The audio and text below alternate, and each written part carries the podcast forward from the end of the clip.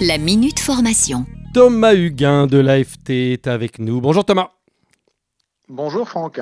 On va parler d'un dispositif qui s'appelle CAP. Alors rien à voir avec le CAP, celui qui forme les jeunes. On parle de la conduite addictive prévention. C'est un dispositif à mettre en place au sein de l'entreprise. Oui, j'ai dit euh, assez souvent lors des différentes rubriques, euh, recruter c'est bien, mais garder les salariés en bonne santé c'est mieux. Et avec l'AFT, on a travaillé un dispositif qui s'appelle CAP, effectivement pas CAP mais conduite addictive prévention, où le but du jeu c'est d'accompagner les entreprises sur tout ce qui est sécurité au travail et pénibilité, en ce compris la lutte contre les addictions. Donc on parle alcool, euh, on parle drogue? Ouais, euh, en partie. Euh, on parle aussi euh, jeu en réseau parce que quand un jeune ou moins jeune euh, joue en ligne toute la nuit à différents jeux vidéo et qu'il prend un tour à 4 heures du matin, s'il a dormi que 2 heures, il n'a pas forcément conscience, mais il multiplie le risque d'accident. Et pourtant, et pourtant, il a une obligation de sécurité envers lui et ses collègues du travail. Hein, c'est le, c'est le code du travail, de même que l'employeur doit prendre les mesures nécessaires pour assurer la sécurité et protéger la, la santé physique et mentale de de, ces équipes. Et donc, c'est un peu la philosophie du dispositif CAP. Ce sont donc différents outils qui sont mis à disposition euh, des entreprises et des, salariés. Alors justement, comment mettons tout ça en place?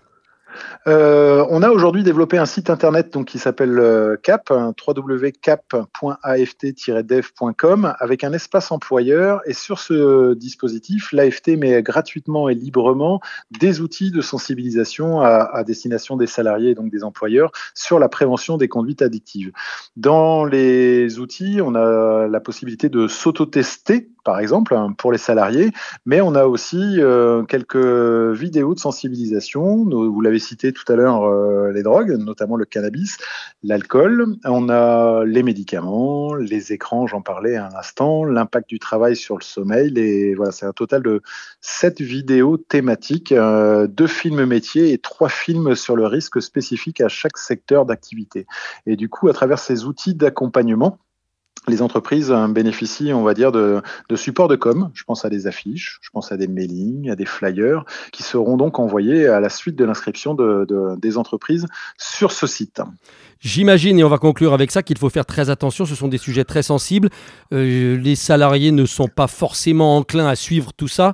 Il faut une vraie communication avec les salariés sur ces sujets.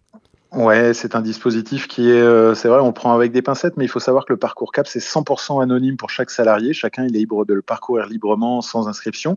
Et puis, il y a un parcours CAP+, parcours complet, qui permet aux salariés d'avoir des attestations de suivi. C'est vraiment un outil de dialogue social pour les entreprises et ça permet, on va dire, d'évoquer certains sujets qui peuvent être tabous, mais qui peuvent créer, on va dire, des risques de suraccident derrière s'ils sont pas pris en compte euh, en amont. Cap.aft dev.com. Je répète, cap.aft-dev.com. Et puis, il y a une rubrique Testez-vous. Voilà, si vous voulez commencer tout seul.